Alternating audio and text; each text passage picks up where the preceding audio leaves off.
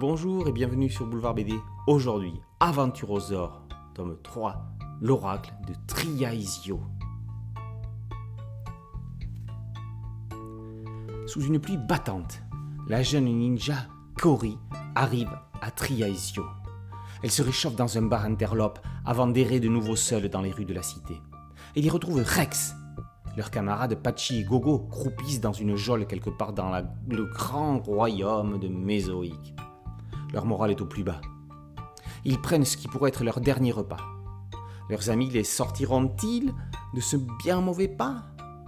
Pendant ce temps, l'empereur Triatops ordonne à la sorcière Ovi de remettre la main sur Rex. Celui-ci sera-t-il assez méritant pour obtenir l'aide d'Ezio, oracle grande sage de Triasio? Les dinosaures médiévaux, Rex et ses compagnons, sont de retour pour la troisième partie de leurs aventures. Toujours à la recherche de sa mère, Rex est plutôt préoccupé par la disparition de ses amis. Le Québécois Julien Paré-Sorel, seigneur des Anoïses, sa série. L'empereur Tiratops est le sauron du royaume. Il y a aussi une petite dose de Dark Crystal ainsi que de Taram et le chaudron magique. On retiendra la scène pivot du rêve de Rex qui montre ses failles et accentue le, et accentue le mystère. Rex serait-il un Spider-Man qui a son Venom?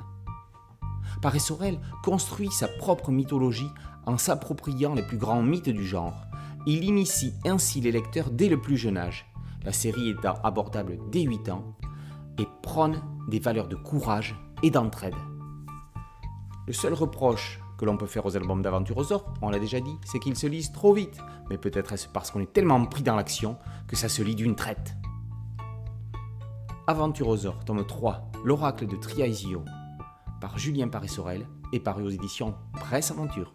Boulevard BD, podcast audio, une chaîne YouTube. Merci de liker, de partager et de vous abonner. A très bientôt sur Boulevard BD. Ciao